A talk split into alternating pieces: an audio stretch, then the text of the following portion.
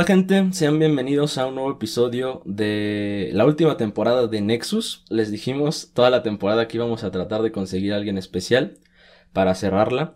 Por fin estamos en el, en el episodio final, en el episodio 15, con un invitadazo. Yo ya se los dije que es un honor que, que nos haya aceptado, que nos haya ayudado. Y tenemos aquí para que dimensionen a un productor musical muy, muy importante de los años 2000 eh, trabajó mucho tiempo con la banda de rock regiomontana Panda y ganó ahí discos de oro, discos de platino, eh, muchas cosas que, que, Panda pues fue un fenómeno mundial y él fue parte muy importante de esto, aparte ha trabajado con muchos, muchos otros artistas que él ahorita nos dirá. Pero sí, señores, aquí tenemos al señor Adrián Rojo Treviño. Adrián, ¿cómo estás? Bien, muchas gracias. Ok, eh, Dargo, ¿tú cómo te encuentras? Sí, pues muchas gracias. Igual muy emocionado de que Adrián nos acompañe el día de hoy. Es este, y lo digo de, de manera sincera, un, un, gusto, un honor realmente que nos hayas aceptado. Y pues nada, yo quisiera empezar un poco, este, porque hay, hay gente que ya, ya te, te ubica, más o menos sabe en qué, qué, qué ramo te dedicas, pero hay gente que puede ser que no esté tan familiarizada. Entonces quería saber si nos podías apoyar un poco eh, diciéndole a la gente a qué te dedicas, eh, en qué has trabajado, cuáles son tus proyectos. ¿Quién es Adrián? Sí, bueno, pues ya tengo un poquito más de 20 años que eh, profesionalmente hablando me, decidí dedicar a la grabación, mezcla, eso en la parte técnica de audio, de música especialmente. No, no, no, obvio hay muchas ramas del audio, pero en este caso de la música. Este, y que de ahí me ha llevado también hacia la producción. Obvio, me considero no un gran músico, solo músico, este, desde muy joven tocando la guitarra y entonces sumando esa experiencia de tocar el instrumento y en diferentes grupos, desde música original hasta grupos de covers y hasta formar parte de un equipo de, de, un estudio de grabación, que bueno, pues en la historia es este, que estoy en el estudio de, de Francisco Lobo, eh, que cariñosamente le decimos Kiko, que inicia por allá el tantito antes del 2000, por ahí el 98, 99, y que claro, inició él su propia disquera, siendo el primer grupo Panda, y que eh, pues ya desde el primer disco yo formara parte del equipo, y que claro, y lo repito porque lo he dicho en todas las entrevistas, es este agradecido con ellos, con el grupo, con, con Kiko, con la disquera, de que quisieran seguir trabajando conmigo en, en, varios de sus discos. Este, no, no en todos, ¿verdad? Hubo, hubo, uno en específico que no. Y obvio, de ahí pues parte mi, mi carrera también como, como ingeniero, como productor, como solamente tal vez en la parte de la grabada, solamente tal vez en la parte de la mezcla. Ahora también hago un poco de masterización, este, con muchos artistas, este, tanto solistas como grupos, eh, mayoritariamente nacionales, ¿sí? Este, y, es algo que hasta la fecha sigo haciendo. Aquí está. Qué bueno, es increíble realmente el trabajo de un productor, eh, de un ingeniero, porque eh, estoy, tengo entendido que no te dedicas eh, solo a, ser productor, sino que a lo que caiga, y es algo que me llamó mucho la atención y que me gustó, porque tú dices, no necesariamente aunque ya hayas sido productor en un álbum o en dos o en tres, a la otra te vas a poner de pechito a decir, no, pues ya fui productor, entonces tengo que ser productor ya en todos, ya no me puedo rebajar. Y entonces tú has dicho que has sido asistente de, producción o ingeniero, entre otras cosas. Pero, pero como tú, eh, ahorita la producción musical es algo muy importante, para, obviamente, si no, no hay álbum. Y eh, ahorita en estos tiempos que, la música eh, que está floreciendo es el reggaetón, entre otras cosas que no necesitan mucho muchos este, instrumentos, el productor es muy importante. Entonces, ¿cómo definirías tú tu trabajo? Porque tú dices que un productor es alguien que lleva de principio a fin, eso dijiste, citando. Entonces, profundizando en eso, ¿cómo definirías tu trabajo? Sí, eh, un, productor para mí es un, este, ¿cuál sería la palabra? La tengo en mi cabeza, no, no, no, un facilitador. Okay de un proyecto obvio que, el punto final es este, una canción, música. Eh, alguien que facilita al artista, o sea solista, sea grupo, sea dueto, eh, de principio a fin, el, eh, la meta de, de, construir esta canción y vestirla hasta que sea presentable al público. de eso puede suceder de muchas maneras, ¿verdad? Un grupo, pues bueno, ya tienes a los músicos y también ya tienes de alguna manera una, un, un, estilo que el propio músico, cada uno imparte al grupo, a la banda. Entonces uno, uno más va en, enfocando eso, ¿verdad? Eh, eh, eh, el proceso creativo está en todo momento y en todo momento todos estamos dando ideas, ¿no? Tanto sónicas como de ideas este, artísticas, melódicas, ¿verdad? Armónicas. Puedes dividir ahí en, muchas variables, ¿no?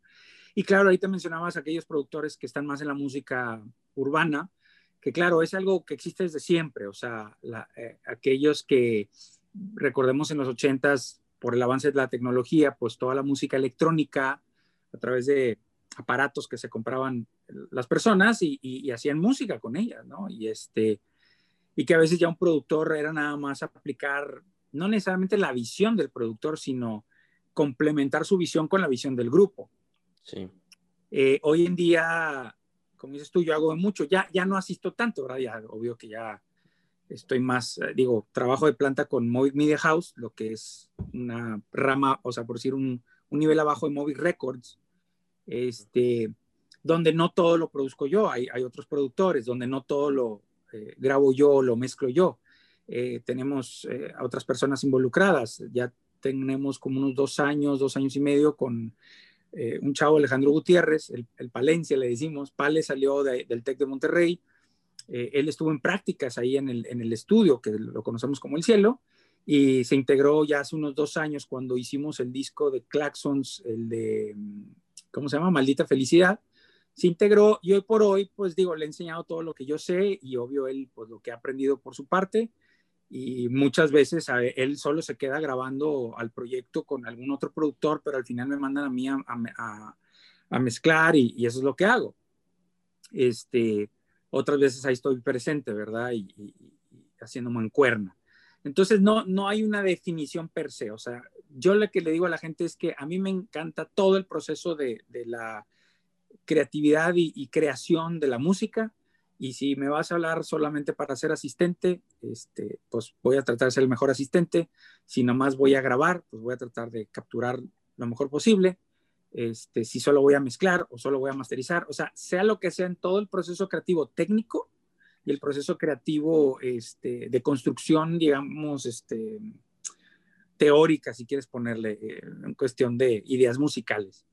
Eh, hoy también me mandan mucha música urbana mexicana, eh, rayando en el, en el reggaetón, rayando en, en, un pop urbano, este, algunos artistas incluso pues ahí combinando fusiones de, música regional mexicana, ya sea norteña o banda o este mariachi, o sea, lo, que se les ocurra.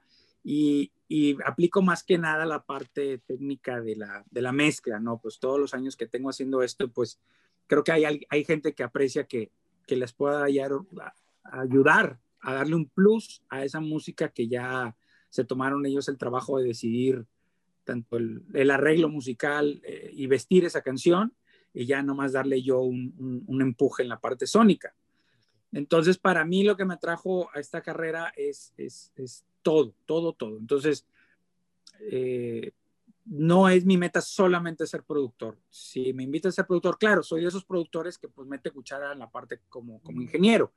Este, normalmente he trabajado para productores que a veces no son tan ingenieros, digo, sí saben, no es como que están perdidos, pero confían más en mí en la parte técnica. Y, este, y les ayudo a ellos, pues, eh, llevar su visión a, a, la meta al final, que es simplemente una canción. Claro, a veces todo el esfuerzo que hace uno y después ya ve los comentarios de, de los fans o los no fans y dices, bueno, eso también se vale, ¿no? Pues es que es la realidad, o sea, aunque yo a mí me haya tomado un mes en producir una canción y tú en un par de minutos escuchando la canción ya tomaste una decisión de que no, no me gusta, pues se vale, ¿no? Digo, uno le encantaría que el trabajo uno fuera de gusto para toda la gente, pero no es así, así es el arte. Pero para mí lo importante es que para quien estoy trabajando o para quien le estoy haciendo este producto, esa persona se vaya contenta, esa persona se vaya feliz. Ya los fans, como digo, pues hay de todo, ¿no? Habrá aquellos que les guste, habrá aquellos que no. No sé si contesté bien la pregunta o me salí un poco ahí por la tangente. No, claro, está perfecto. Es, es, una, es una pregunta muy compleja precisamente porque eso que dices que puede abarcar muchas, muchas respuestas o muchas formas de llevarse a cabo. Pero, sí, gracias. Eh, Dargo, ¿tú quieres decir algo? Sí, yo quería, ahorita justamente que estábamos tocando ese tema de que, de que pues muchas veces, este, bueno, en tu caso tú como productor le metes muchas ganas, le metes todo tu, tu ingenio, toda tu creatividad a, un trabajo, este, ¿Has sentido con alguna, con alguna obra en específico que, que tú creas que, que está, por decirlo así, infravalorada o que crees que, que, la veas tú desde tu, desde tu expertise como algo muy compleja, pero que a la mera hora no, no creas que haya tenido esa popularidad o esa, o ese recibimiento este, tan caluroso de los fans, por ejemplo? Sí, mira, para contestarse de manera directa y práctica. ¿Y por qué digo práctica? Porque pues ustedes pueden evidenciar. Obvio, en la historia, en el caso de Panda, este, pues ellos despegan más, vamos a decir ahí, pues como en el tercer disco, ¿no? Un disco que ya he platicado en otras, en otras entrevistas que yo hice en tiempos extras porque yo ya trabajaba de planta en otro estudio y entonces me tomaba mis tiempos este, libres para hacer ese disco Obvio, pues Arturo apenas estaba integrando, Ongi ya no era parte, yo tuve que tomar un poquito ahí de, algunas guitarras, ¿no? Obvio, todas las guitarras mayoritariamente las hizo Pepe, pero fue un disco de alguna manera simplón, simplón en el aspecto que es batería, bajo, guitarra, algunas ideas de, de pianos, teclados, por ahí en una entrevista mencioné cuando Marcelo Treviño por primera vez creo yo que lo invito a tomar parte este, que obvio, pues ahí ya hay otra historia que contar. Y este, y pues que tuviera el éxito que tuvo. Después avanzamos en la discografía de Panda y llegamos a un disco como Poetics, donde también he platicado que, que Marcelo ya, pues su facultad como, como gran músico, gran compositor también, este, y, arreglista, eh, su carrera, sus especialidades, el film score. El film score es esa carrera que se dedica a hacer la música incidental de las películas o, programas de televisión. Ahorita él ah, tiene un, para Netflix una caricatura, este, muy buena, por cierto, se llama Last Kids on Earth. En español, creo que le pusieron Los últimos niños del apocalipsis, algo así. Fue nominada, ¿no? Para un premio. Eh, ganó un Emmy. Eh, los Emmy, creo, tengo entendido, es como decir un Oscar, pero para programas de televisión. Ajá, sí. En el caso de la música y para dibujo animado, o, en este caso animación, ¿no? Digital.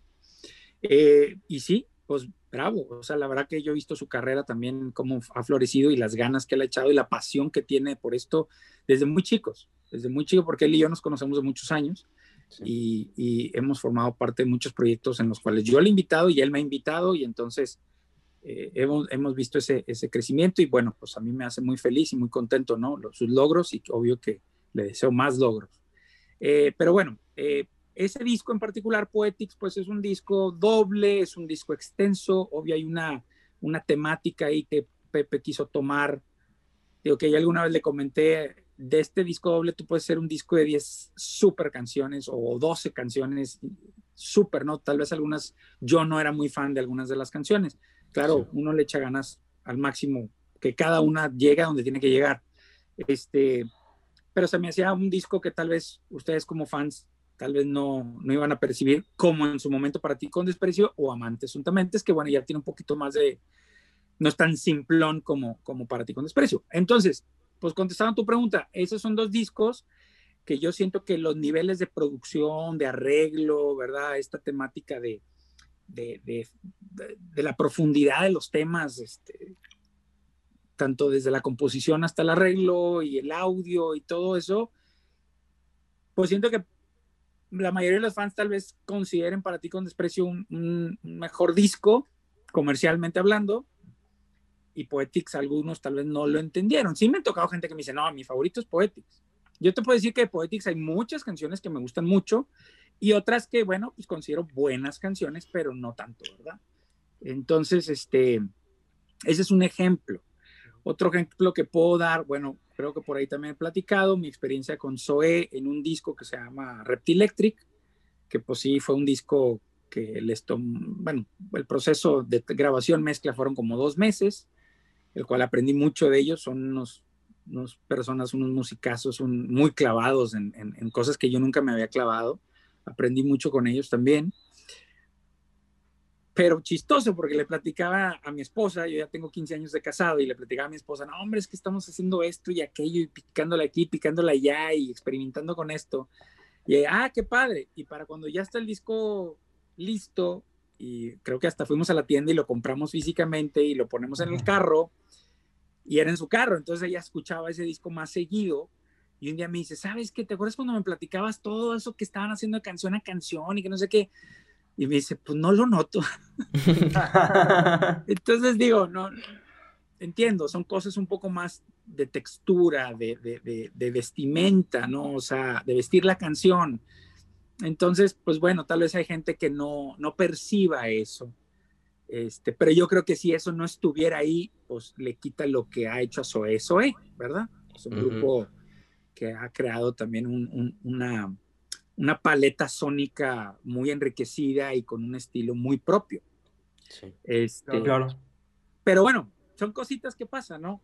O discos que sí que uno le echa muchas ganas y, o canciones y, las presentas y la gente que, ay, no me gustó. Y ya. No hay más. no hay otra opinión, no hay otro más, otra que decir. no me gustó. Es como cuando en una canción tienes el bajo y dices, no noto el bajo, pero quitas el bajo y dices, ah, cabrón, ya no suena igual. Sí, sí, sí, la típica de, del bajo, ¿de qué me estás hablando? No lo ¿Y eso no te causa problema? O sea, que, que esta falta de reconocimiento tal vez al productor. A ver, otra vez esa pregunta. Que si no, no te causa algún conflicto o te ha causado algún conflicto eso de que eh, tal vez no te reconozcan tanto como tu trabajo, tu trabajo o a ti como profesionista. Eh, me refiero al público en general. Eh, bueno, ahí estás hablando, creo que yo un tema que he tocado también antes, se llama la fama.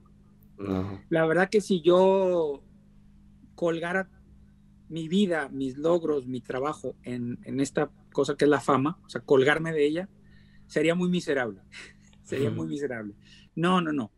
Eh, yo, obvio, ustedes que están estudiando, quienes vayan a escuchar el podcast, como alguien que ya tiene algunos años nada, pues digo, ahora sí dedicándose a lo que uno quería, eh, si te vas a colgar del reconocimiento de los demás, incluso el de tus familiares, tus papás, tus hermanos, eh, mejor piénsalo, te, va a traer mucho dolor y, muchas tristezas y muchas, este, ¿cómo se le dice? Depresiones.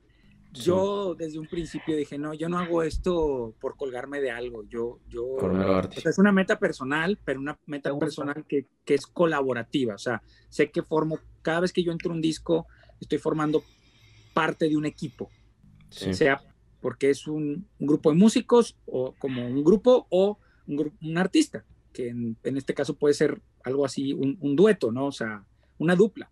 Claro, tal vez hay un, hay un inversionista que también es, tu cliente, este, son, muchas variables, pero para mí es la satisfacción de mi cliente. Y sí, he tenido proyectos donde siento que mis clientes no quedaron satisfechos, pues ni modo, o sea, no, no, tal vez eso es lo que me puede a mí afectar. Decir, Chihuahua, pues no, no pude brindarles mejor o tuve una actitud que no era la correcta, este, muchas cosas. Eh, pero si es porque alguien allá afuera, porque ahorita que mencioné a Zoe, pues obvio hay gente que me dice, ah, trabajaste con Zoe, o sea, pues yo no, obvio no me conocen por eso. Digo, aquí, aquí nomás tengo dos discos de oro, uno es de DLD, pero no como productor, como ingeniero, hablando de eso de cuando me que aquí el productor fue Armando Ávila, con un productor que lo considero un gran amigo y con el que trabajé muchos años en la Ciudad de México. Y el otro es de un disco de José José, eh, pero tributo, el cual, pues si se acuerdan, muchos años allá por finales de los 90 se hizo el volumen 1, este es el volumen 2, donde participé también como ingeniero de grabación, ah, como de tres canciones. No fui el productor, fueron amigos míos los que fueron productores que me invitaron a mí para grabar. Entonces, a mí me, me, me hicieron este como un regalo claro, podía tener la, pared más llena, ustedes saben, podría llenar la pared, pero también es algo que yo, pues no he buscado, o sea, decir, oye, es que quiero tener mis trofeos, pues nunca fui alguien de, de buscar eso. Digo, eso es algo muy personal mío, ¿no? no si tú eres una persona que te gusta eso, adelante, ¿no? No, no tiene nada de malo, siempre que tu trabajo hable más por ti que estas cosas que están colgadas en la pared.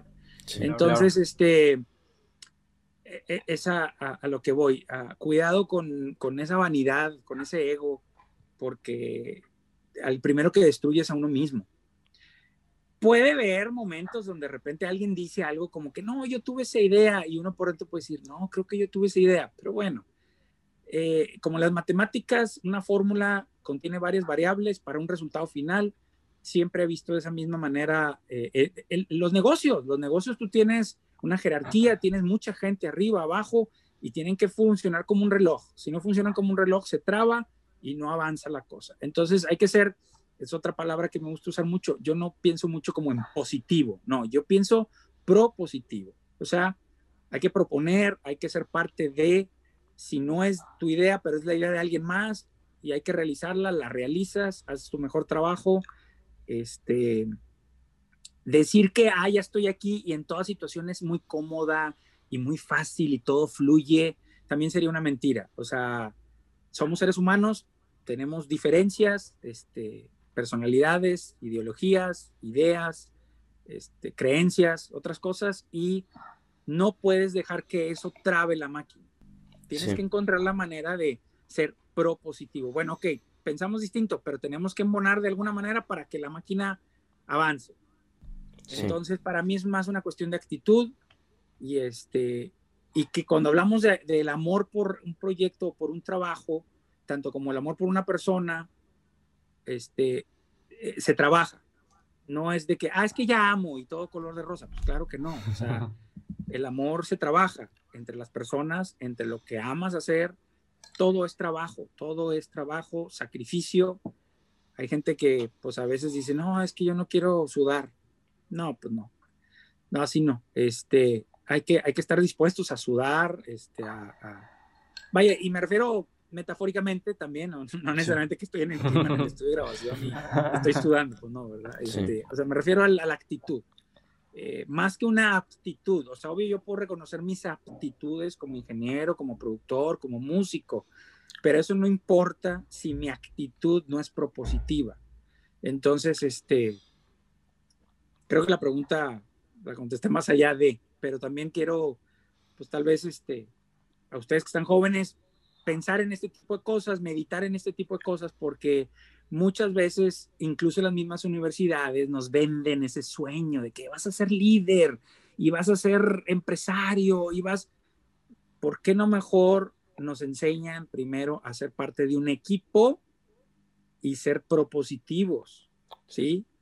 Claro, sí, sí, sí. Entonces, así realmente formar parte de algo y cumplir los sueños de uno. O sea, es para mí cumplir mi sueño es hacerle cumplir los sueños de los demás. Si yo puedo hacerle al artista, al grupo, cumplir su sueño, estoy cumpliendo yo mi sueño. Pero tengo que poner primero el sueño del otro para que el mío se cumpla. Pero que, digo, en este caso yo mi trabajo lo veo más como de servicio.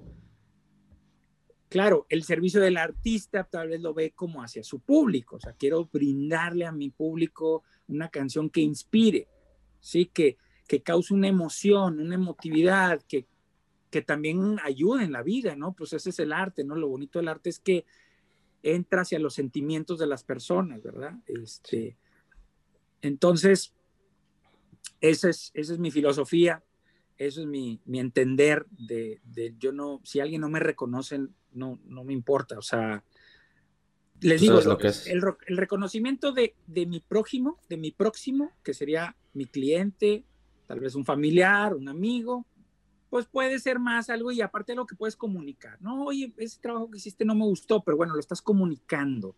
Pero si yo me tengo que meter a ver mis likes y mis thumbs up y, y los comments en todo y de ahí colgarme, creo que, que me llevaría a la ruina total, porque obvio hay de todo, hay comentarios positivos, hay comentarios negativos, no, no, no dejo que ni uno ni el otro me, me influya. ¿sí? Eh, hago un paréntesis, justo ayer en la noche vi un documental ahí en, no sé si fue Amazon Prime, de Coldplay. Ah, y es sobre la última gira que tuvieron, que creo que por ahí cerró el 2017, pero también cumple un poco con, como documental desde sus inicios. Que hay una escena donde Chris Martin está un poco deprimido.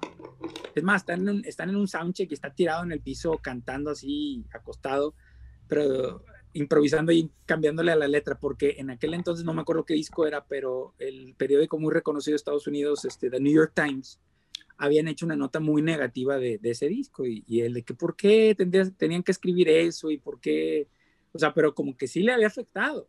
Sí. Y entonces, si nos vamos a estar queriendo colgar de una fama, o sea, de que quiero ser famoso y la fama tiene que venir de cosas construidas positivamente, nos, nos vamos a llevar un, un, una gran sorpresa. No es así. Ok, sí, es, eh, coincido en todo lo que dices. Creo que es un gran consejo que, que definitivamente agradecemos y que tomaremos en cuenta y que todos eh, ustedes, este, escuchas de Nexus, deberían igual tomar en cuenta. Eh, gracias. Y, con esto, este, esta filosofía, este modo de, de, pensar, con esto igual enfrentaste o cómo viviste esto de, del 2006, 2005, de, de la polémica esta de para ti con desprecio. ¿Con ese mismo pensamiento? Sí, sí. Digo, no me gusta hablar de lo que ustedes como fans han logrado entender que es obvio, porque pues obvio no es una cosa positiva. Algunos se preguntarán qué tanto tuve que ver yo, ver yo o todo el grupo o algunos integrantes del grupo. Este, no me quiero lavar las manos. Yo fui el productor de ese disco. Tal vez no, no hice mi tarea para darme cuenta, porque créanme, soy de esos que me brinca luego, luego cuando escucho algo y digo, y eso ya me suena algo. Acuérdense también que no porque estoy trabajando con ellos significa que soy fan de la música que ellos escuchan, ¿verdad? Sí, Yo la puedo sí. escuchar también, pero no tanto como ellos, ¿verdad? O clavarme tanto. Entonces, eh, pues solo puedo decir que la misma sorpresa que se llevaron ustedes como fans me la llevé yo pero bueno, pues yo estoy involucrado ahí, entonces si esto me embarra a mí, pues ni modo, acepto que, que no tuve cuidado, pero sí me saqué, siento que sí me saqué la espina. Claro, no faltó el que ahí le anduvo buscando y rascando todas las canciones que vinieron después, y esta suena esto y suena aquello. pero Amantes, Amantes fue algo muy... Muy bueno. Eh, enfocados todos, todos, en el cuarto ensayo, en la preproducción. A ver, señores, ¿esto le suena algo? ¿Esto le suena aquello? a ver, aguas con esto, aguas con aquello, o sea, ser respetuosos de la situación que habíamos vivido, que no, no le traía nada bueno al grupo y que teníamos que demostrar, me incluyo porque pues sí, estaba en parte del proceso creativo, este, demostrar que Panda no era un, realmente eso. ¿Sí? ¿Qué pasó ahí? Yo no, no puedo hablar por los demás, solo puedo hablar por mí. No sé qué pasó. Este, pero sí puedo decir, como dices tú, ¿cuál, cuál fue mi actitud? Sí. Ok, señores, viene el siguiente, se dieron cuenta, fue, fue luego, luego, ¿por qué? Porque, oye, está pasando esto, este, ¿qué onda? No, pues vámonos al estudio de nuevo, vámonos al estudio de nuevo y vamos a sacar otro disco ya. Vamos a romper claro. con eso, con eso que está pasando. Digo, una de las resultantes me da mucha risa esa canción de, ah, pero cómo vendo casetes, ¿verdad? Una, una frase que dijo este señor que, tristemente lo asesinaron, este, ¿cómo se llamaba el, el de música banda? Ah, ¿El gallo? El gallo de oro. Ajá. ¿Sí? ¿Cómo se llamaba el artista? Valentín Elizalde. Valentín Elizalde. Oh. Valentín Elizalde que dijo, canto feo, pero va como vendo casetes. Digo, es una actitud, esa canción, pues es la respuesta, obvio, y no, que entiendan, no es echándole a los que están echándole al grupo, es aunque tú me estás echando, pues sigo haciendo lo mío. Eh, y hoy, en, hoy por día, desde esa historia hasta la de hoy, hasta hoy, pues ya hemos visto casos serios, internacionales, de demandas, ¿verdad? Sí. Que yo siento que se han ido a un extremo, sí, sí, sí, sí está se está saliendo de las manos, a mi ver, este, en Estados Unidos, este, en Europa, eh, con artistas muy reconocidos. Este, la verdad es que, pues obvio, podemos, pues ahí excusarnos con decir, oye, nomás son 12 acordes y, y la combinación de esos acordes es, es, es, básica, lo que es pop, ¿verdad? Es muy básica. Tú ahorita escuchas la música electrónica, esta música que, pues bueno, ahorita con los festivales se cancelaron, pero a mí me sacó de onda cuando vi por primera vez en, en, en, en video Tomorrowland, esta que es de, de música electrónica, y dije, ¿cuánta gente hay ahí? Y el tamaño del escenario, y es solo un DJ ahí parado. Sí, y pues analizas armónicamente esa música, normalmente son cuatro tonos y se acabó. Y de canción a canción que hay siempre son los mismos cuatro tonos. Lo que cambia es cómo visten, cómo visten esa armonía. Entonces es lo padre de la música electrónica, que tienes una, otro lenguaje, ¿no? Pues sí, te das cuenta que de repente, miren, no, no, no, no es mentira. Ayer hay un artista que se llama Tom Petty y tuvo una canción muy famosa por ahí en los noventas que se llamó Free Falling, que después la retomó John Mayer y creo que la hizo un poco más famosa para las nuevas generaciones. Pero yo me acuerdo perfectamente de ese video cuando se estrenó en MTV y la canción muy bonita, me gusta mucho, es una, son tres acordes toda la canción. Y justo ayer me puse a oír canciones de, de otros artistas también muy viejos y encontré un artista que en los 80 tuvo mucho éxito, inglés, que se llamaba Steve Winwood. Y creo, creo que la canción se llama Higher, algo de Higher Life, no, no me acuerdo bien el título. Oye, me sorprendí ayer, ayer escuchando, le dije, ah, Chihuahua, son los mismos acordes que la de Tom Petty. Los primeros acordes. Ya después cambiaba la armonía. Te digo, la de Tom Petty se repetían esos mismos acordes. Y después me metí rápido a Google oye, canciones que suenan igual, tal y tal. Y sí, hay gente de que, eh, suena igual la canción, ¿qué onda? Y después, ya lo de esas demandas, hubo una demanda, no de parte de Tom Perry, digo, el señor ya falleció, pero de parte de unos compositores de otra canción que se parecía mucho a una de Sam Smith. La primer, el primer sencillo de Sam Smith, la armonía y un poco la melodía se parecen a una canción de Tom Perry, ahorita no me acuerdo cuál. Pero bueno, ahí Tom Perry no fue el que demandó, fueron los otros compositores y ahí lo que se hizo fue, bueno, pues te doy coautoría.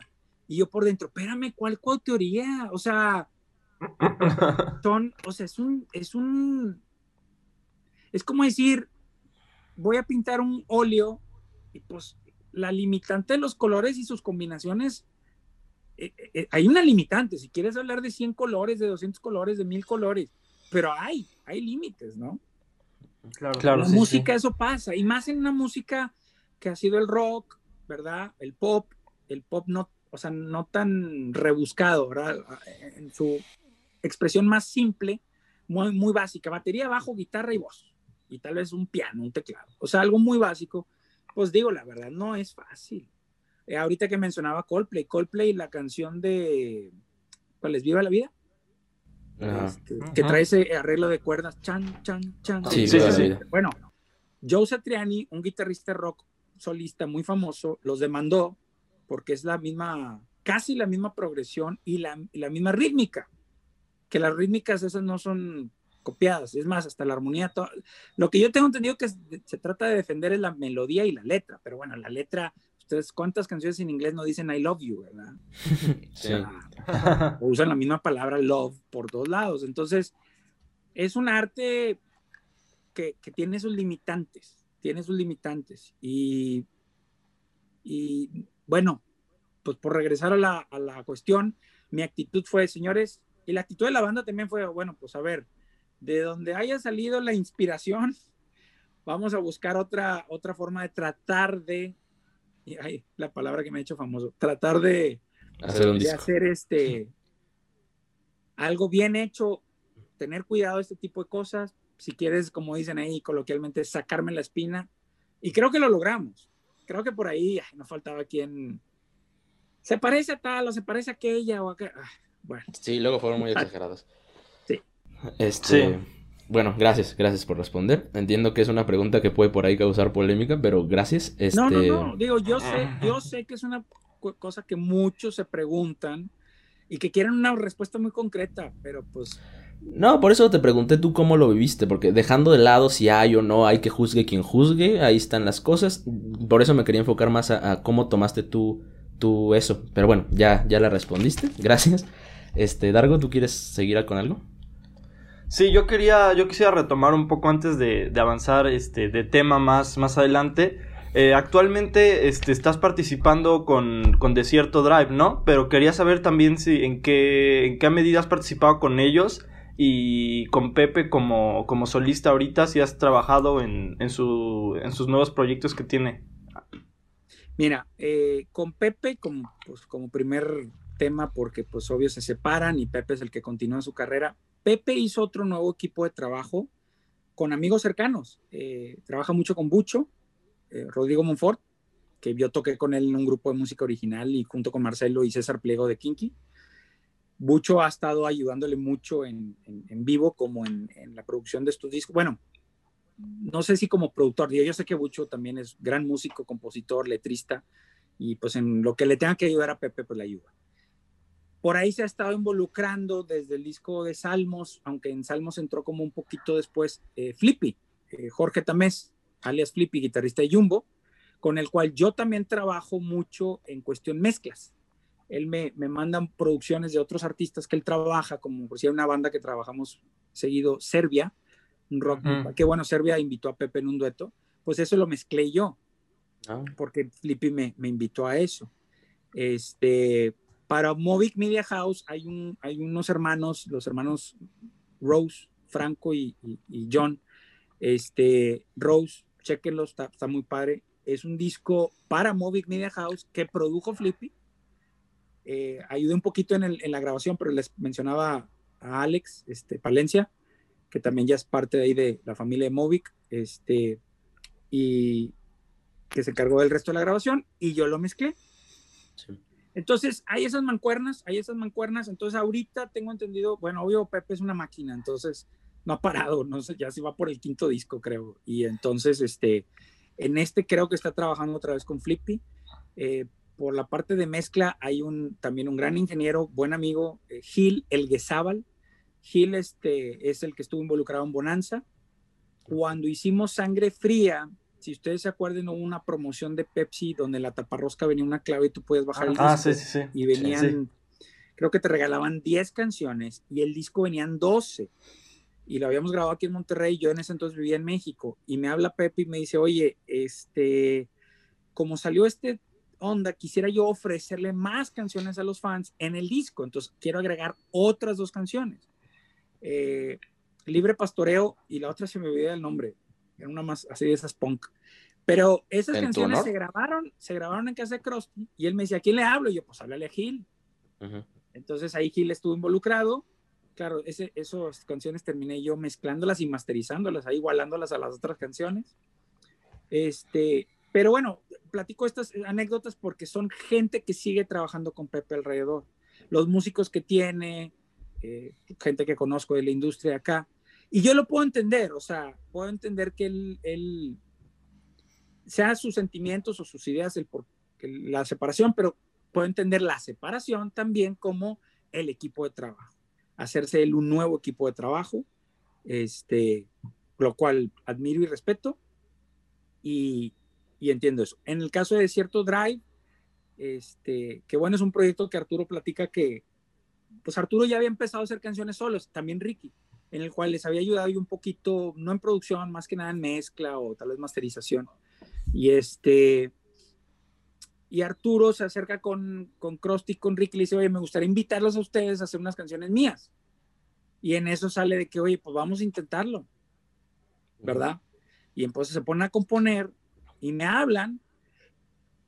Y la verdad es una coproducción, o sea, ya son, son músicos que tienen muchos años haciendo esto, que, entienden, entienden eh, este tipo de cosas. Entonces, pues obvio Arturo estuvo al pendiente siempre de, de todas las cosas de cierto drive. Él, él hizo maquetas desde antes, ¿verdad? Que yo involucraba en su computadora, entonces utilizamos muchas de sus ideas, de, de sus arreglos que ya había hecho en la computadora. Algunos así los vilmente los agarramos de su sesión y lo metimos a la sesión de la producción o las rehacíamos, ¿verdad? Y algunas cosas pues se hacían desde cero. Entonces, ahí este, el decir productor o asistente de producción o coproducción ya son líneas que se cruzan mucho. Yo a veces les digo a las bandas, miren, ustedes son los que salen en la portada, yo no. Entonces, si tú me das a mí el título de productor, tú eres el artista. O sea, yo no yo no te estoy quitando, porque muchas veces me pasa eso con, músicos y artistas. Oye, es que yo también soy productor. Sí, claro, tú eres el artista, estás por encima del productor. Tú eres el artista, tú eres el creador. Cuando uno viene como productor y me das el título de productor, como les decía, pues es alguien que les ayuda a organizarse más y llevar esto a cabo. O sea, incluso haces que descansen los músicos. O sea, imagínate si el baterista del grupo dice, yo voy a ser el productor. Entonces, primero se tiene que concentrar en sus baterías y después en los demás músicos y después los ensayos y después los conciertos. Entonces, es, una, es un peso. Entonces, a veces tener un productor ayuda a que el grupo dice, ya, se lo dejo en sus manos. Tal vez ya me presenta lo que va avanzando y le digo sí o no, ¿verdad? O, brindo nuevas ideas. Pero yo como productor, a veces les digo a los músicos, tú ya terminaste de grabar y puedes descansar. Yo no, yo sigo. Sigo manteniendo ahí el orden, vamos a llamarle, ¿no? Entonces con Desierto Drive, de alguna manera, pues es eso. O sea, claro, Arturo, que, que me dijo, oye, yo me quiero involucrar en la producción. Sí, claro, pues eres el, eres el, que compuso la mayoría de las canciones y trae ya las maquetas desde antes, pues claro, ¿sí? Entonces, bueno, así fue como trabajé con Desierto Drive. Sí quisieron trabajar conmigo. Ahorita ellos están trabajando otras canciones, están trabajando con otras personas y este, lo cual también yo invito mucho, porque también a veces uno piensa que no, es que ya embónate con uno y no te salgas de ahí. Digo, no, de buenas no es un, un matrimonio legal, ¿verdad? Donde, oye, no, no, no, no, no, no te puedes ir con otro no, no es así. Y este, y eso está muy bien porque pues también me da mi oportunidad de, de yo hacer otras cosas y, dejar que estas cosas en las que he participado tomen otra forma también. Es una expresión artística, vuelvo a decirles, donde a veces el grupo o el artista necesita esa expresión artística y, empaparse de otros. Pero si hay un solista, considero amigo también, eh, Kurt, eh, que ha estado pues haciendo algunos éxitos ahí en, pues obvio, yo ya, yo nomás veo YouTube o, Spotify, ¿no? Y Kurt, pues me ha tocado trabajar con él en producción en, en, una o dos canciones, tres canciones, o sea, no mucho. Y lo que me gusta es que él compone una canción y empieza a visualizar con quién puedo trabajar esta canción, qué me puede ayudar a completarla hacia donde la quiero llevar. Y cuando me habla a mí, me dice, tengo una canción, pero es una que estoy pensando en lo que Rojo ha hecho con Claxons, en lo que Rojo ha hecho con Panda, en lo que Rojo ha hecho con fulano, Mengano, y viene conmigo y trabajamos. Entonces, este, ese tipo de cosas me gusta. Yo no, no, no tiene por qué venir el artista a decir, va contigo todo. Porque irónicamente, por si en el disco de, de, Desierto Drive se dieron cuenta, pues que experimentamos, digo, así venían, no es que fue cuchara mía, o sea, que en un momento Arturo llegó una canción tipo trío, y después otra canción que, pues, que le llamábamos un mariachi rock, ¿verdad? Y que eso nos encanta, que cada canción tenga su, onda. Y pues de repente ves comentarios de fans de que, ¿qué onda? Pues parece que esto es chicle, camote y mole y, o sea, no sé cómo se diga esa frase, pero, o sea, que de, todos los sabores. Y como si eso fuera malo, como si eso fuera negativo. No, es que yo quiero que todas las canciones sean punk, o que todas las canciones sean este, hay, una, hay una canción que se llama Pesan Inviernos, que es otro estilo que quería explorar Arturo, de otras influencias que tiene. Y mucha gente, eh, hombre, estaría brutal más canciones como esa. Pues sí, o sea, yo entiendo que de repente encuentras tu gusto por una canción y dijeras, híjole, estaría brutal más de esas canciones. Pues sí, se puede entender eso, pero pues la idea es a veces expandir un poco la creatividad, ¿no? Qué interesante todo esto, la verdad. Que, y más como, como fan, es muy interesante tu perspectiva y como todo lo que cuentas. Realmente estoy muy feliz. Otra cosa, eh, estudiaste primero ingeniería industrial, me parece, creo. ¿Me equivoco? No, digo, no me considero ni tantito. Llegué a, la mitad del tercer semestre acá en el TEC de Monterrey. Pues era mientras, no, digo, obviamente la música, pero pues a veces ya sabes la realidad, ¿no? Y los papás, oye, pues ¿qué vas a estudiar? ¿Qué vas a estudiar? ¿Qué vas a estudiar? Y, y me acuerdo que mi mamá decía, oye, yo, yo soy el cuarto de cinco hombres en la familia y ninguno de mis hermanos es ingeniero, por decir, o sea, son licenciados, tengo un, un, hermano que es doctor. Entonces, este, se da mucho que de repente los papás, oye, pues falta un ingeniero, ¿no? Y me acuerdo que decían de chiste, porque uno de mis, el mayor es, es la el licenciado en Administración de Empresas, que pues es una carrera que muchos dicen que es muy light. bueno, creo que ahora ya ni se llama así, ya le han cambiado al plan de estudios y obvio, pues va avanzando. Pero fue una carrera que duró muchos años y que mucha gente ha estudiado y pues te da un, te da un, este, una base, ¿no? Sí. Y entonces hablaban de que el ingeniero industrial era LAE con casco, ¿verdad? Este, y dije, bueno, pues voy a entrar a LAE, pero la verdad que por ahí del tercer semestre, pues tendría yo que unos 20, 19 años, 20, y pues sí sentí una crisis juvenil, no, no, no, tampoco acá de cortarme venas, ni mucho menos, pero una crisis con, con qué realmente quería yo hacer en mi vida. Y fíjate, justo me tocó un compañero en, en, en, una de esas clases que llevaba durante el semestre, que también era guitarrista y tenía ese sentimiento y, y total, él sí terminó el semestre, pero los dos terminamos saliéndonos y, y, y dedicándonos 100% a la música. Entonces, platico un poco que de ahí, pues obvio, no, no quiero mostrarles a mis papás de que, bueno, pues ya me salí a estudiar y voy a dar la música por eso, pero ¿qué vas a hacer? ¿Qué estás haciendo? Pues obvio, continué mis estudios en la Universidad de Nuevo León, que tiene una facultad de música. Y estando ahí en la facultad de música, me entero de, una escuelita, una persona se acerca y me dice, oye, hay una escuelita de audio. Que claro, ya he platicado que ya había estado en, estado, en, en estudios, perdón, de grabación, que ya había trabajado con productores, que ya había hecho o sea, discos grabados este, en, estudios de todo tipo de clases, de alta y baja, ¿no? Pero había estado y nunca me había cruzado por la mente como que yo hacer eso. Uh -huh. Pero justo ese comentario de ese, de, ese, de ese, chavo que me dijo, oye, ¿ya viste la escuelita audio? Fue como que, órale, o sea, me, me emocioné, dije, me gusta, me gusta, sentí una, una urgencia así de que yo quiero eso, yo quiero aprender audio. Uh -huh. Entonces, este, lo malo fue que no podía las dos carreras porque era en la tarde. Sí.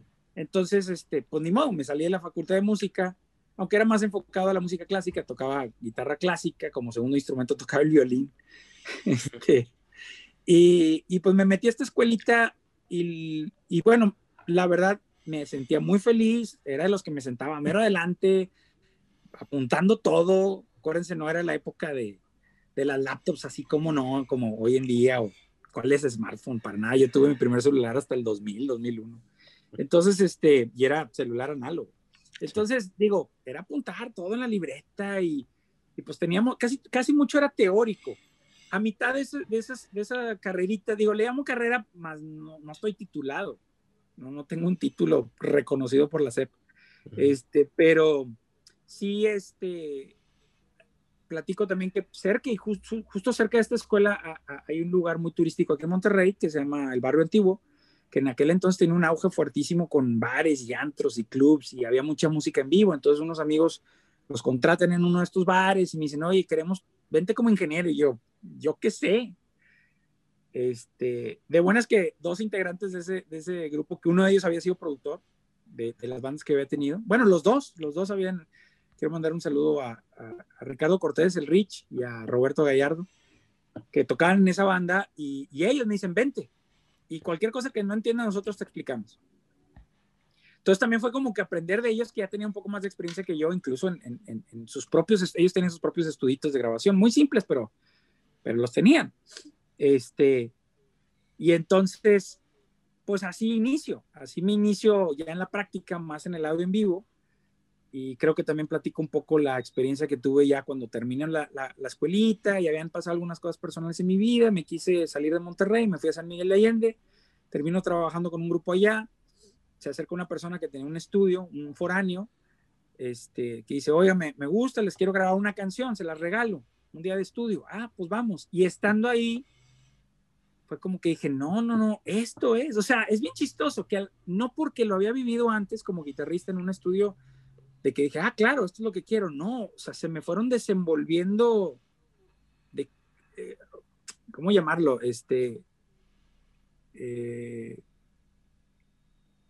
bueno, se me fueron presentando estas cosas que en mi mente se iban diciéndome, esto es, esto, revelaciones, es lo que quería. Ah, okay. Como unas revelaciones que se me iban dando, ¿no? O sea, oye, aunque ya lo había vivido, no lo había visto. No lo, lo más padre es, ahora sí como digo, no sentirlo en el corazón, ¿verdad? Digo, no hay que divorciar el intelecto del, de los sentimientos, ¿verdad? Pero en este caso eran cosas que sentía en el corazón, o sea, esa emoción cuando sentí cuando vi a alguien tocar la guitarra por primera vez, la guitarra eléctrica, y, y me emocioné, dije, yo quiero. Y después cuando este, me di cuenta que en mi corazón lo que quería era la música, y después que alguien me dijera, oye, pues que el audio y volviera a sentir esa emoción, y después que estoy en este estudio de grabación en, la ciudad de San Miguel de Allende y, y de repente digo, no, lo que quiero hacer es audio en el estudio, esto es lo que quiero. Y no estoy pensando como productor, decía, no estoy, quiero estar en este ambiente, quiero estar adentro, aunque no haya ventanas, aunque no, no veas si es de día o de noche, aquí quiero estar. Este, ese tipo de cosas que ahora sí como dicen corazonadas, ¿no? Este, y de ahí pues regreso acá. Y acá pues, uno de mis maestros de la escuela ya estaba trabajando con Kiko, unos amigos, eh, César Pliego de Kinky, el Maracas, que fue el que llevó a, el cassette del demo de Panda a Kiko, tenían ellos un dueto, este, y me decían, estamos ahí con, con, con un estudito con Kiko Lobo y, y, está el oso, así le decimos al oso, a Gerardo García, el, que fue maestro mío, que obvio pues es, lo considero mi amigo, y este, digo, también son cosas que se dieron, explicaba en la entrevista si, si es suerte o no suerte. Digo, yo me burlo a veces de la gente que, que habla de la suerte como, les pongo un ejemplo, para mí suerte es sacarte la casa del TEC sin haber comprado boleto. O sea, para mí más bien es oportunidades, destino, no sé, que se me haya dado esa oportunidad. Claro, le tuve que terquear, oye, yo quiero entrar ahí, este, y, y mostrar que, que, que, era alguien en el que la, que ellos podían contar conmigo como un chavo que entraba con ganas de ser ingeniero, aunque fue un estudio pequeño, y llevar a cabo el trabajo que se tenía que hacer. Ok. El... Ahorita, bueno, todo lo que llevamos platicando, has mencionado pues a, Panda, a Serbia, a los Claxons, y, y, si tienen algo en común, es Monterrey. Entonces, Entonces sí aparte de la avanzada regia ya de los 90 y ahorita que siguen saliendo, saliendo bandas, ¿por qué Monterrey es semillero de bandas de, rock? Desde tu perspectiva. Pues sí, yo, yo me quiero considerar que fui, fui parte de la avanzada regia, no en que mi grupo fuera reconocido como tal, pero era en el momento que yo vine a hacer Control Machete, yo vine a hacer eh, Jumbo, o sea, yo los, todos los músicos de Jumbo yo los conocía antes de que fuera Jumbo este, Plastilina Mosh, Kinky, que para mí es ya los últimos de la avanzada. ¿Quién más? El Gran Silencio, que bueno, no los conocía más personalmente, pero pues en los bares que nos gustaba eh, ir a, tomar unas cervecitas, oír música alternativa, pues ahí estaban esas personas. Este, y muchas otras bandas, ¿no? Pero bueno, menciono esas. Y yo creo que fue algo que siempre, o sea, siempre ha existido. O sea, acuérdense que hay un movimiento que, inicia en los ochentas, que es el rock en español, ¿verdad? Que siempre ha existido. Yo me acuerdo desde muy chico conocer a personas mayores que yo que tenían sus grupos y tenían sus canciones en español.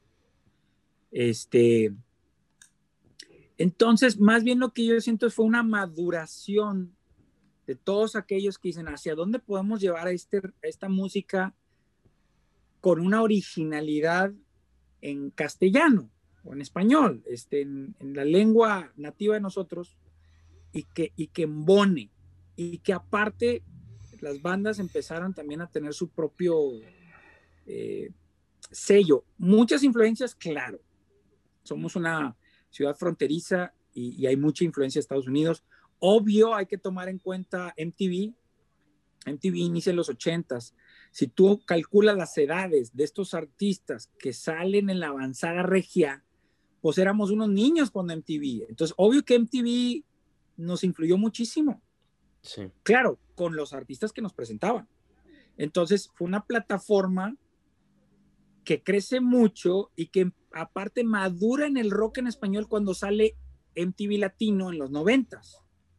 Entonces, ese empujón más y se da si quieres, en la psique de, de, de, las personas, no sé por qué más los regios, este, y, y, tampoco, porque pues la verdad es que en los 90 también salieron muchas bandas de Guadalajara, de, de Tijuana, de, de, Ciudad de México, o sea, también, o sea, Café Tacuba, este, Molotov, este, digo, bandas que se me ven, Resorte, no sé, o sea, también son de esa generación.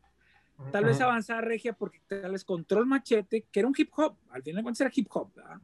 pero logró un gran éxito, o sea, fue, fue un parteaguas y pues voltean todos ver a Monterrey y vienen las disqueras y qué más hay, ¿no? Y de ahí sale Jumbo, de ahí sale Plastilina Mosh, este, El Gran Silencio, eh, te digo, Kinky ya un poquito unos años después.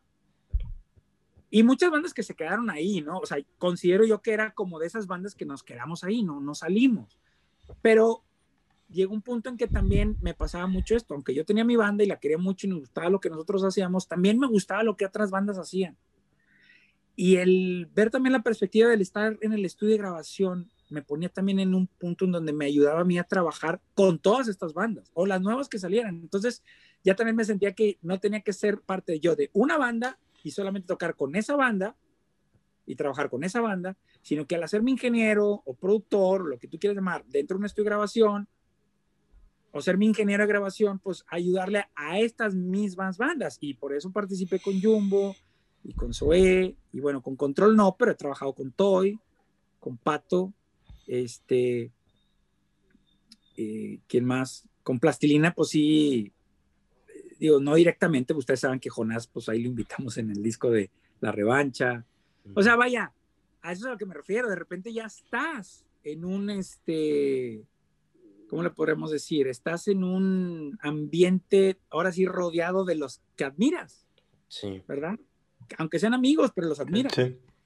Entonces, este, ¿qué fue lo, lo, que pasó en Monterrey? Yo creo que es una combinación de muchas cosas, pero definitivamente, pues MTV es una cosa que, que influye en muchos niños, digamos, que, que toman un instrumento y lo llevan ya a 10 años después, ¿verdad? Ya en sus 20 a desarrollar esto y obvio ya venía la industria arrastrando el rock en español desde los 80 el rock argentino, el rock de España, Caifanes, Fobia, este, La Maldita Vecindad, o sea, bandas que también dices, es que claro que se puede el rock en español. Sí. La Ley, Maná, o sea, Soda Stereo, mucho, había, o sea, había contenido, entonces no era más que nosotros como, digamos, 10, 5 años menores que estas otras generaciones, pues nos tocaba, ¿no? Tocaba ese, ese twist. Ahora, hablar de la avanzada regia, pues es contada con las manos, no, no fueron muchas bandas. Sí, el movimiento aquí en Monterrey de, música era muchísimo, sí. pero los que lograron salir y que ustedes como foráneos ver de fuera y decir, ah, estos vienen de allá, porque para mí Panda no es parte de la avanzada regia, para mí Panda ya es, pues ya está consolidado. Irónico en serio que hoy por hoy Flippy trabaja con Pepe, porque aparte Pepe es rayado y, y, Flippy es tigre. Entonces, ellos escribían en un, en un periódico, no sé si existe todavía aquí en Monterrey, se llamaba Record, y es de cuenta que es, pues es puro fútbol, y es tigres y rayados. Y había una columna de Pepe y había una columna de, de, Flippy. Ah, no sabía y por otro lado, pues obvio cuando pues Flippy un poco mayor que, que los Panda, pues obvio, pues ay, los chavitos, ahí, ahí, ahí la llevan, ahí van. Y obvio un tipo de música que tal vez Flippy no, no era, dentro del rock, no era lo que más le gustaba, le gustaba otras cosas. Y ahora pues trabajando con él, ¿no? Sí.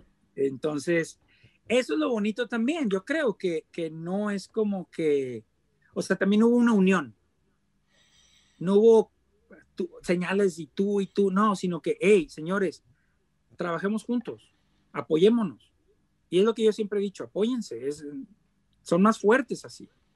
Este, Panda en su momento se apoyó de pues, los Tolidos, de Termo, de Canseco, no sé, se me ocurren muchas bandas, pero se apoyó también. Siendo Panda, oye, vénganse a tocar a Monterrey, vamos a organizar algo. Oye, vénganse a tocar a Ciudad Juárez, vamos a organizar. Oye, vénganse a la Ciudad de México, vamos a organizar algo. Este, y amistades también, amistades.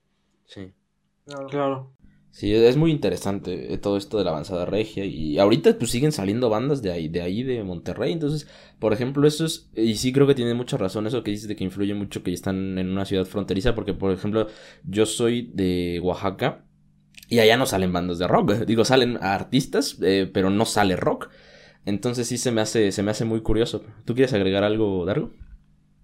Eh, sobre, este, sobre este tema, no, yo, yo tenía una pregunta este, que ya traía pensada desde que, desde que empezamos a, tocar este tema.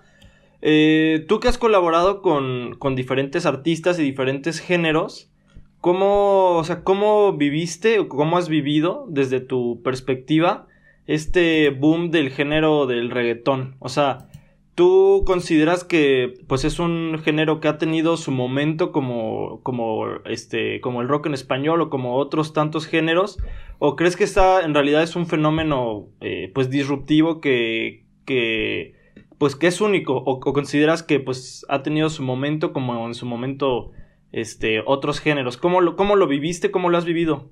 Sí, bueno, me gustaría tocar que, que, si tú analizas la historia de la música, especialmente de lo que inicia como rock y que ahorita llamaste disruptivo, Elvis fue disruptivo, los Beatles fueron disruptivos, Rolling Stones fue disruptivo, Bob Dylan fue disruptivo, Alex Lora con el tri fue disruptivo. O sea, no se me hace justo agarrar el reggaetón y decir, no me gusta, lo critico, y lo considero disruptivo, pero molesto. O sea, me, estás irrumpiendo, me estás molestando. Quiero aquí dormir y tienes tu fiesta allá afuera y no me gusta. No se me hace justo. Todo género de música, todo eh, que, lo que le quieras llamar, todo tiene un momento de una pequeña revolución o evolución, como le quieras llamar. Y lo puedes trazar. El hip hop fue disruptivo en Estados Unidos, o sea, fue fue algo que, que, rompió barreras y, y, sigue rompiendo, sigue siendo, claro, ha evolucionado. ¿Por qué mencioné el hip hop? Porque cuando nace, empieza la... Mira, para mí el reggaetón inicia desde... ¿Se acuerdan de El General? ¿No se acuerdan del General? No. Búsquenlo, búsquenlo y van a entender de dónde viene este, este ritmo caribeño, el calipso, que se va deformando de alguna manera y porque hablar de reggaetón, pues tienes el de Puerto Rico y tienes el de Colombia. Y pues obvio aquí en México hay gente haciendo cosas. Sé que en Cuba, o sea, no puedes tampoco como encerrarlo, ¿verdad? O sea, obvio hablas de Daddy Yankee, pues sí, con la de gasolina y eso fue lo que explotó. Pero el general, Proyecto 1, había una banda que se llama Proyecto 1. Eh, muchos, muchos artistas así urbanos, les llamo ah. urbanos, ¿no? Pero, ¿sabes? Todos también tienen algo que tiene que ver con lo que pasó en Estados Unidos con el hip hop. Porque para mí, Daddy Yankee es un, artista que también rapea. ¿O no? Sí. Y entonces la expresión, o sea, obvio, ustedes saben, Control Machete, pues fue un, para mí es un único fenómeno que rapeaban en un estilo gringo y claro, metiendo cosas mexicanas, ¿verdad? Este, y por ahí hay un danzón también que hicieron en Cuba.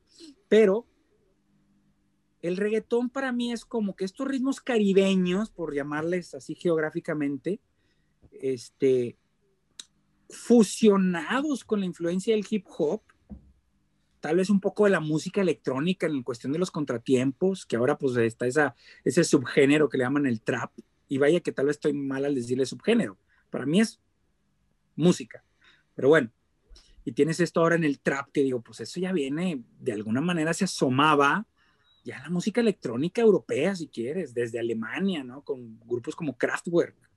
Entonces, acuérdense que esa es, esa es la música, es empaparse, empaparse, empaparse, y, y, uno como productor o como artista me gusta, no me gusta, me gusta, no me gusta, me gusta, no me gusta. Y a veces hasta ya es de una manera inconsciente que está uno haciendo esto, ¿verdad? Que está haciendo parte de una revolución.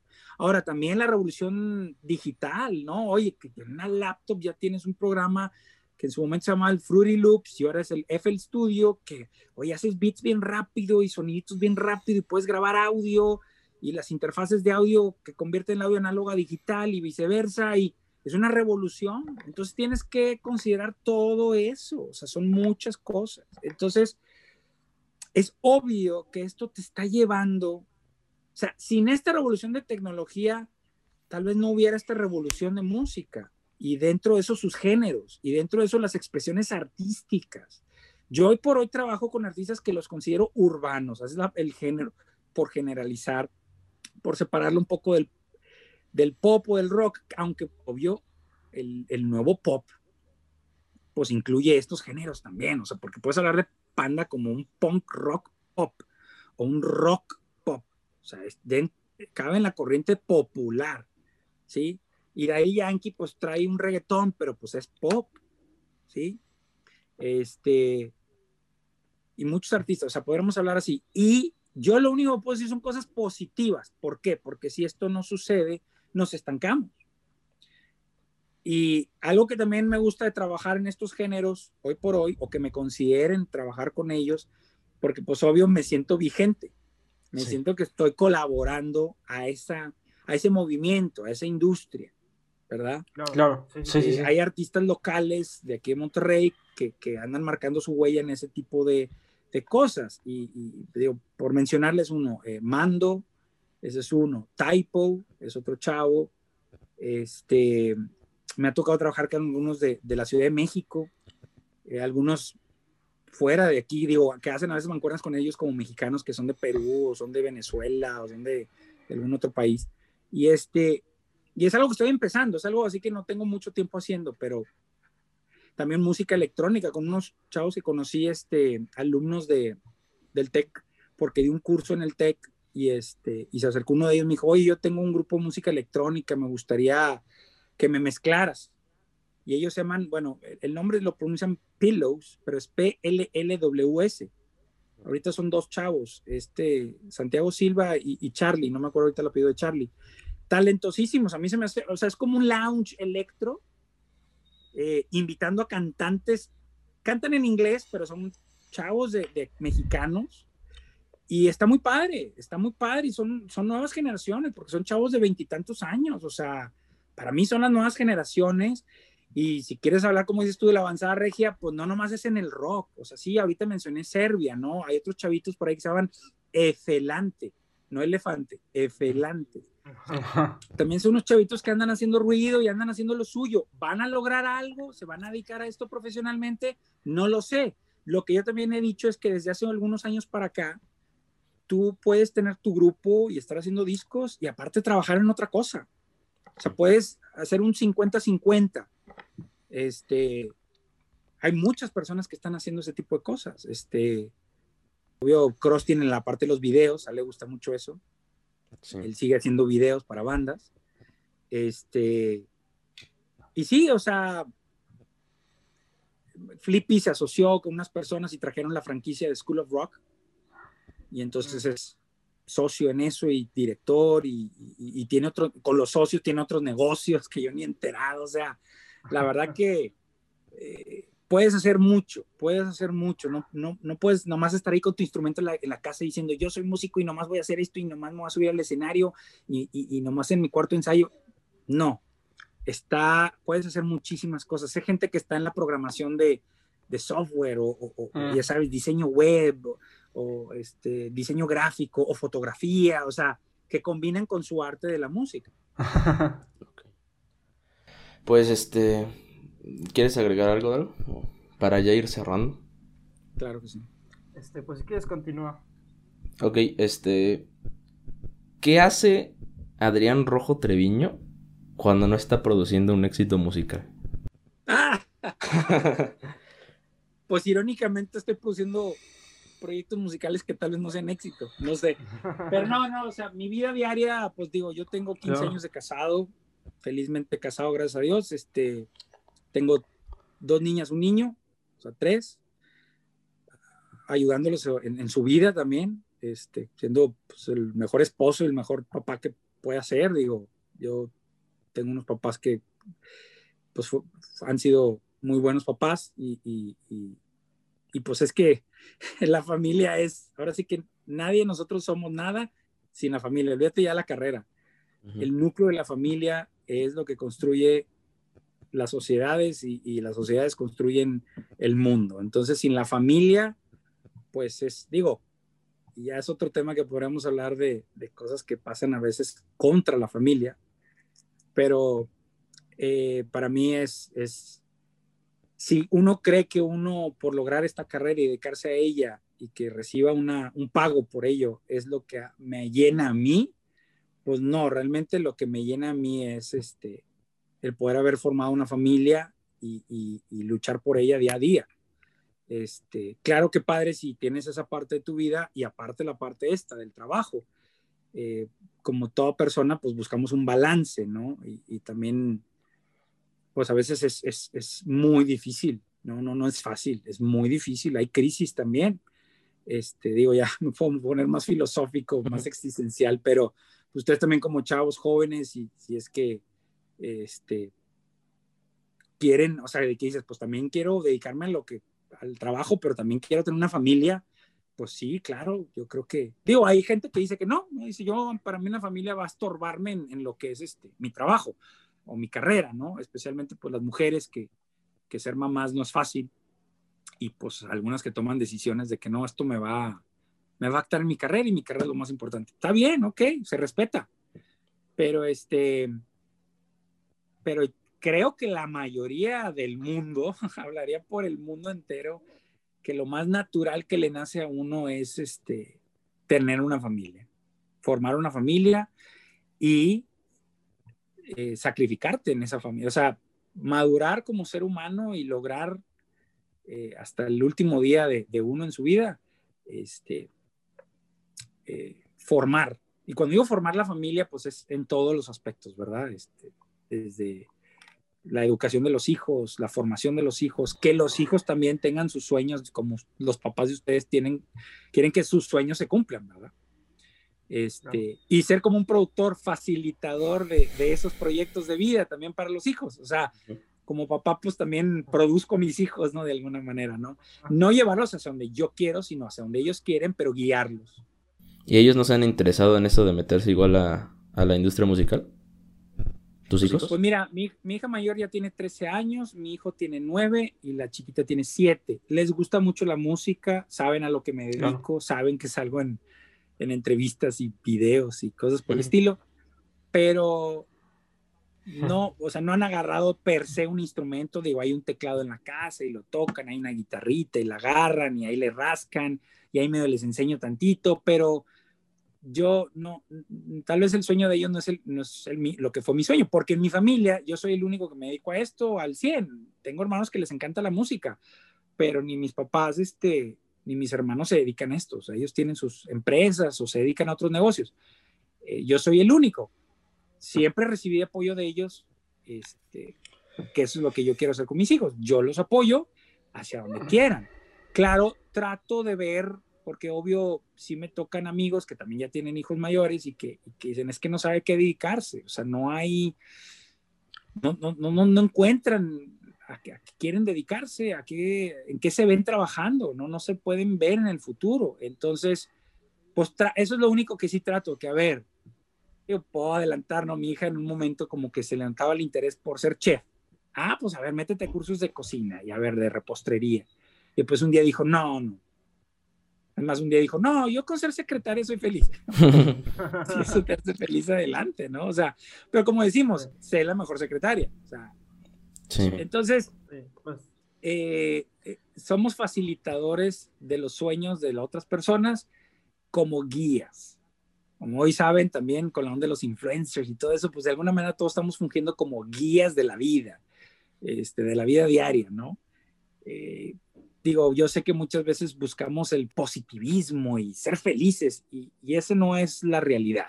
O sea, la realidad es que a veces uno se levanta con sueños, se levanta cansado, se levanta con, sin ganas de trabajar, con quedarse una hora más acostado.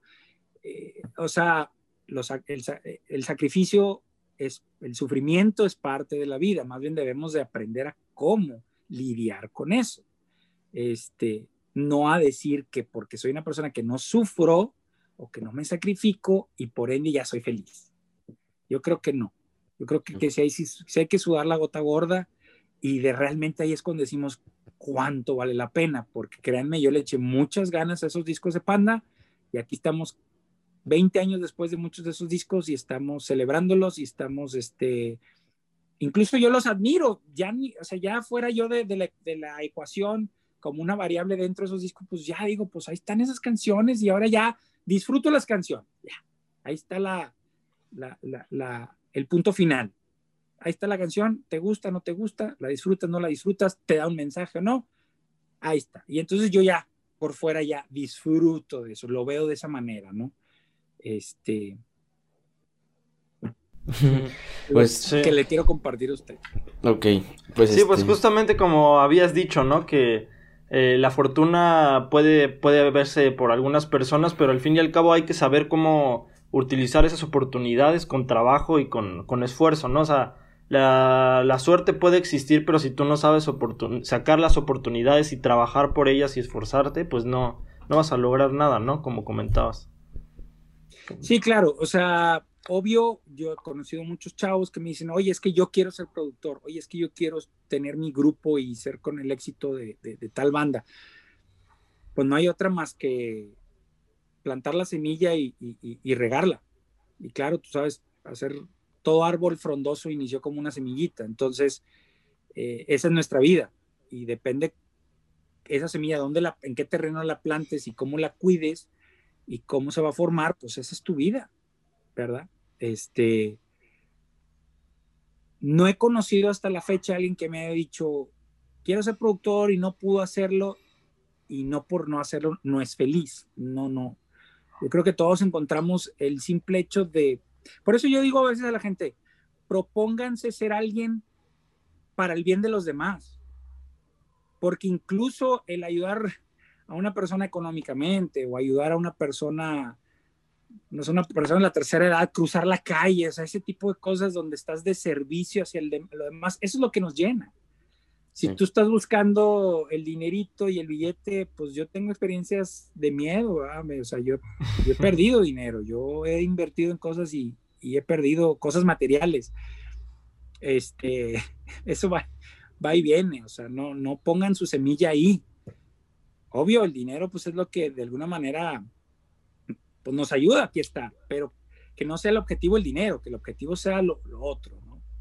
Sí. Este, ahora sí que el dinero vendrá solo. Claro, uno valora su trabajo no por uno, sino porque al cliente le dices, a ver, tú quieres lograr esto, pero quieres que te lo regale, no.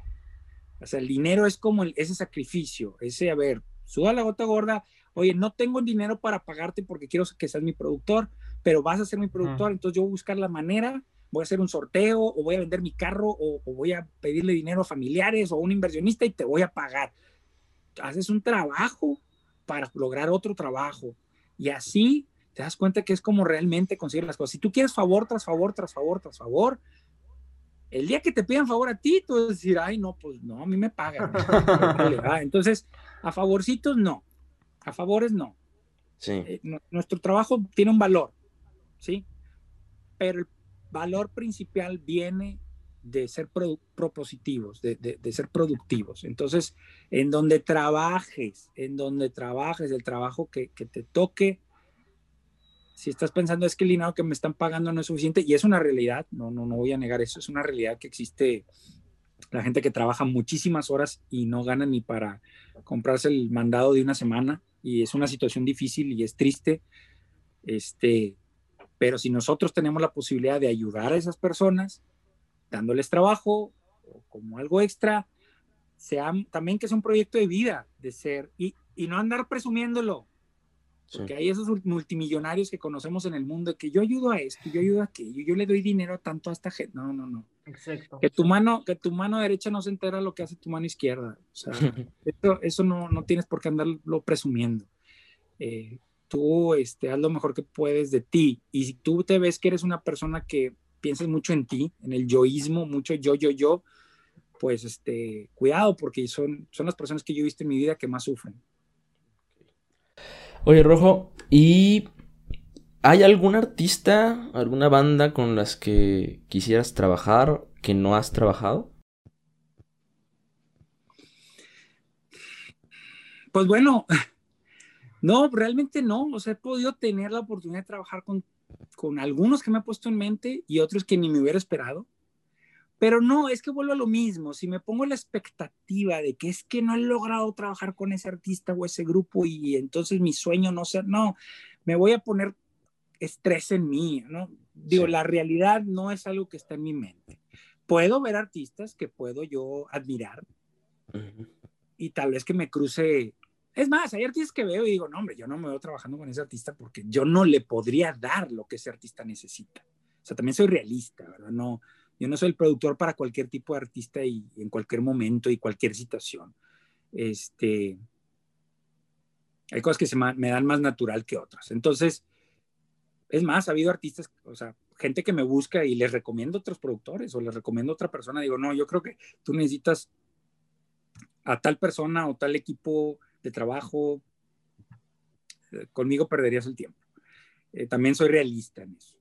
Por eso también me gusta mucho la parte de la ingeniería, especialmente la mezcla, porque la mezcla, pues ahí sí les digo, eh, pues yo ahí el género que me mandes yo lo hago, o sea, hago norteño, banda, este, hip hop, este, reggaetón, rock, todo, hago de todo.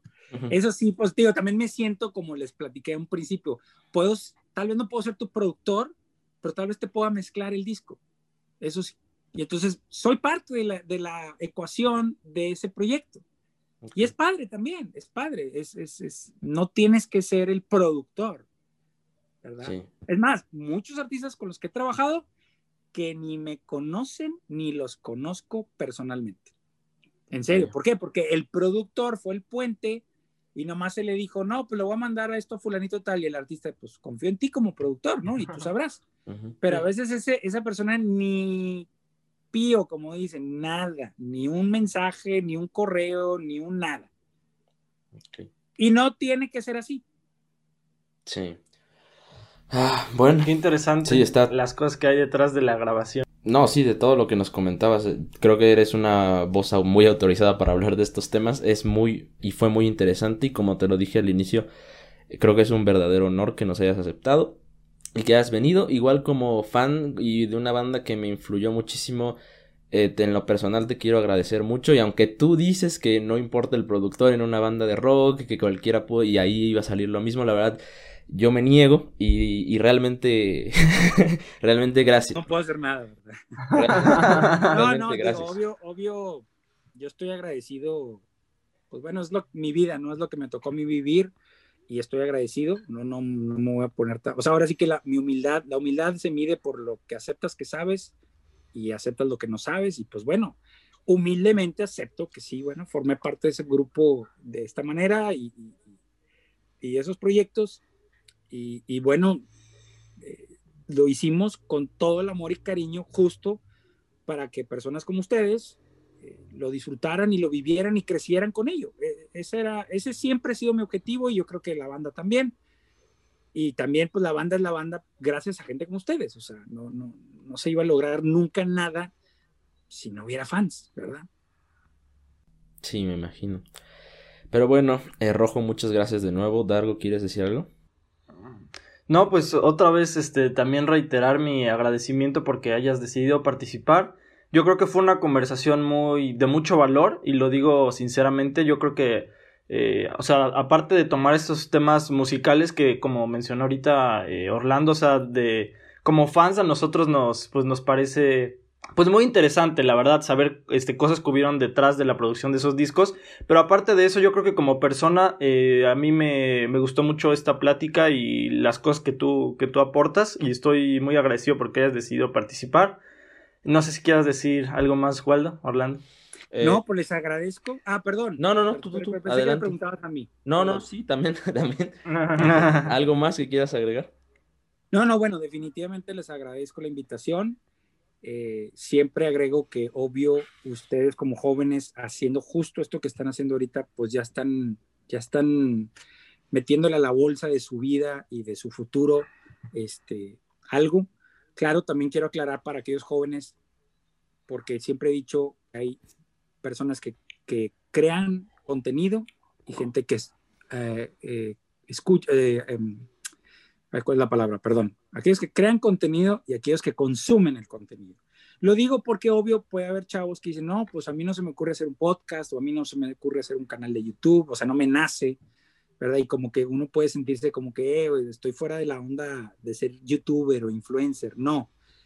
Mm, también hay eso, ¿no? O sea, aquellos como ustedes que son creadores de contenido y aquellos que consumen contenido. Yo me considero creador de contenido en el aspecto de la música pero yo consumo videos de YouTube y podcasts y todo eso, ¿verdad? Entonces, claro. Eh, también tomar en cuenta que no todos tenemos que hacer de todo, porque hoy hay gente que me pregunta a mí, oye, ¿cuándo vas a hacer tu canal de YouTube o tus podcasts? pues no, no me nace, o sea, yo por eso también les agradezco a ustedes estos medios, porque pues si hay alguien que quiera escuchar lo que tenga que decir o, o que le ayude, pues es gracias a ustedes, a, a, este canal de comunicación. Yo sé que al principio decían, es que pues tal vez no somos alguien que nos conoce mucho, pues quién sabe, tal vez en, en un par de años o no sé cuándo, la gente reconozca su podcast y, y, sea fan. Yo he visto podcasts de no ser nada a crecer bastante. Eso ya depende del esfuerzo de cada uno. Este, de acuerdo. Y obvio, pues obvio a veces uno dice, pues sí, quisiera crecer a que el, el, todo el mundo, el planeta completo me, me conozca. Otros dicen como que me conozcan aquí en la ciudad, no sé, no, eso, eso no se puede medir, este, pero el esfuerzo sí, y el esfuerzo es el que uno hace y es lo que uno llena en su vida. Sí, Entonces, pues muchas gracias, muchas gracias por, por ustedes crear este canal y querer crear este contenido.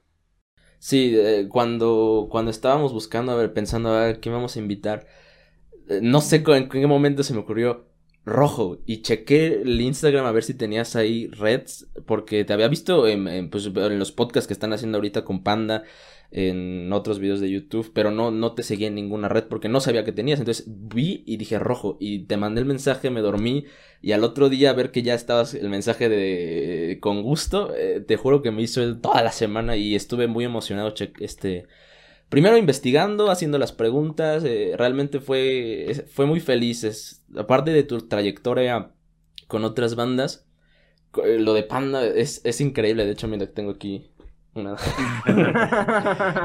este, pero bueno, sí, sí, muchas gracias, realmente es un honor. No, pues muchas gracias de nuevo a ustedes, este, y pues digo, para eso estamos, para eso estamos. Este, bueno, pues ahora sí, espero que les haya gustado este final de temporada, ah, porque aparte fuiste el, el, episodio final de temporada, ¿eh? Entonces... El main event. Entonces hasta aquí acaba el episodio. Esperemos que no haya ningún problema técnico en el audio. Esperemos que todo salga bien. Eh, pues nos vemos pronto. Yo creo que ni siquiera hemos hablado cuándo regresa la segunda temporada, pero, pero yo creo que por diciembre, por ahí. No creo que tardemos mucho, la verdad. Eh, fue una gran temporada para hacer un primer podcast. Eh, creo que tuvimos buenas visualizaciones en los demás episodios. Eh, estamos muy felices con lo que hemos entregado y con lo que hemos hecho y más con este final. Eh, eh, nos esper esperemos que nos volvamos a ver pronto. Les recordamos nuestras redes sociales que es Instagram, arroba Nexus Podcast y en Facebook igual. ¿Y, y quieres dejar tus redes, eh, Arrojo? Pues bueno, realmente ahorita, digo, Twitter no, no, como que nunca me, me entendí. Este, la onda de Facebook como que se me hizo muy personal porque tienes que aceptar a las personas. Y este, entonces, por Instagram, Instagram me pueden mandar mensaje directo este, y es como que lo que ahorita más me, me, comunico con la gente. No soy un, como les digo, no soy creador de contenido, entonces no me van a ver ahí poste y poste y poste y poste. O sea, si últimamente es porque si ustedes de repente me pasan el link o algo que pueda yo poner en Instagram de esta entrevista, pues lo hago. Y es lo que he estado haciendo. Pero así, pues por ahí encontrarán ahí algunas fotos o videos familiares, pero, pero no, no me considero creador de contenido. Pero bueno, esas son mis redes. Adrián Rojo Trevino y este, y el que me quiera mandar mensaje con gusto, digo. Sí contesta. No, a mí, a mí, sí, sí contesto, sí, sí. Este. Eh... Obvio entiendo que es la, eh, digo, así es, así es. No, no, me, no me gusta cerrarme a nadie. Y gracias a Dios tampoco he tenido a alguien que, pues, como que sea molesto o esté ahí como haciendo algo que, pues, ya dice uno, no, ya, ya te pasaste sí. la raya. Sí, Yo creo que ahorita... todos tenemos, con, tenemos conciencia de ser, este, de tener este, como se dice, esa buena educación de, de, de, de mantener una comunicación este, saludable, ¿no? Claro, sí, sí, sí. De acuerdo. Ok, pues Dargo, ¿quieres despedir? Pues sí, muchas gracias a todos por acompañarnos en esta temporada y en este episodio con este gran invitado. Y con esto acabamos la temporada, con esto acabamos nuestro episodio número 15. Muchas gracias a todos y que tengan un buen día. Hasta luego. Adiós. Bye.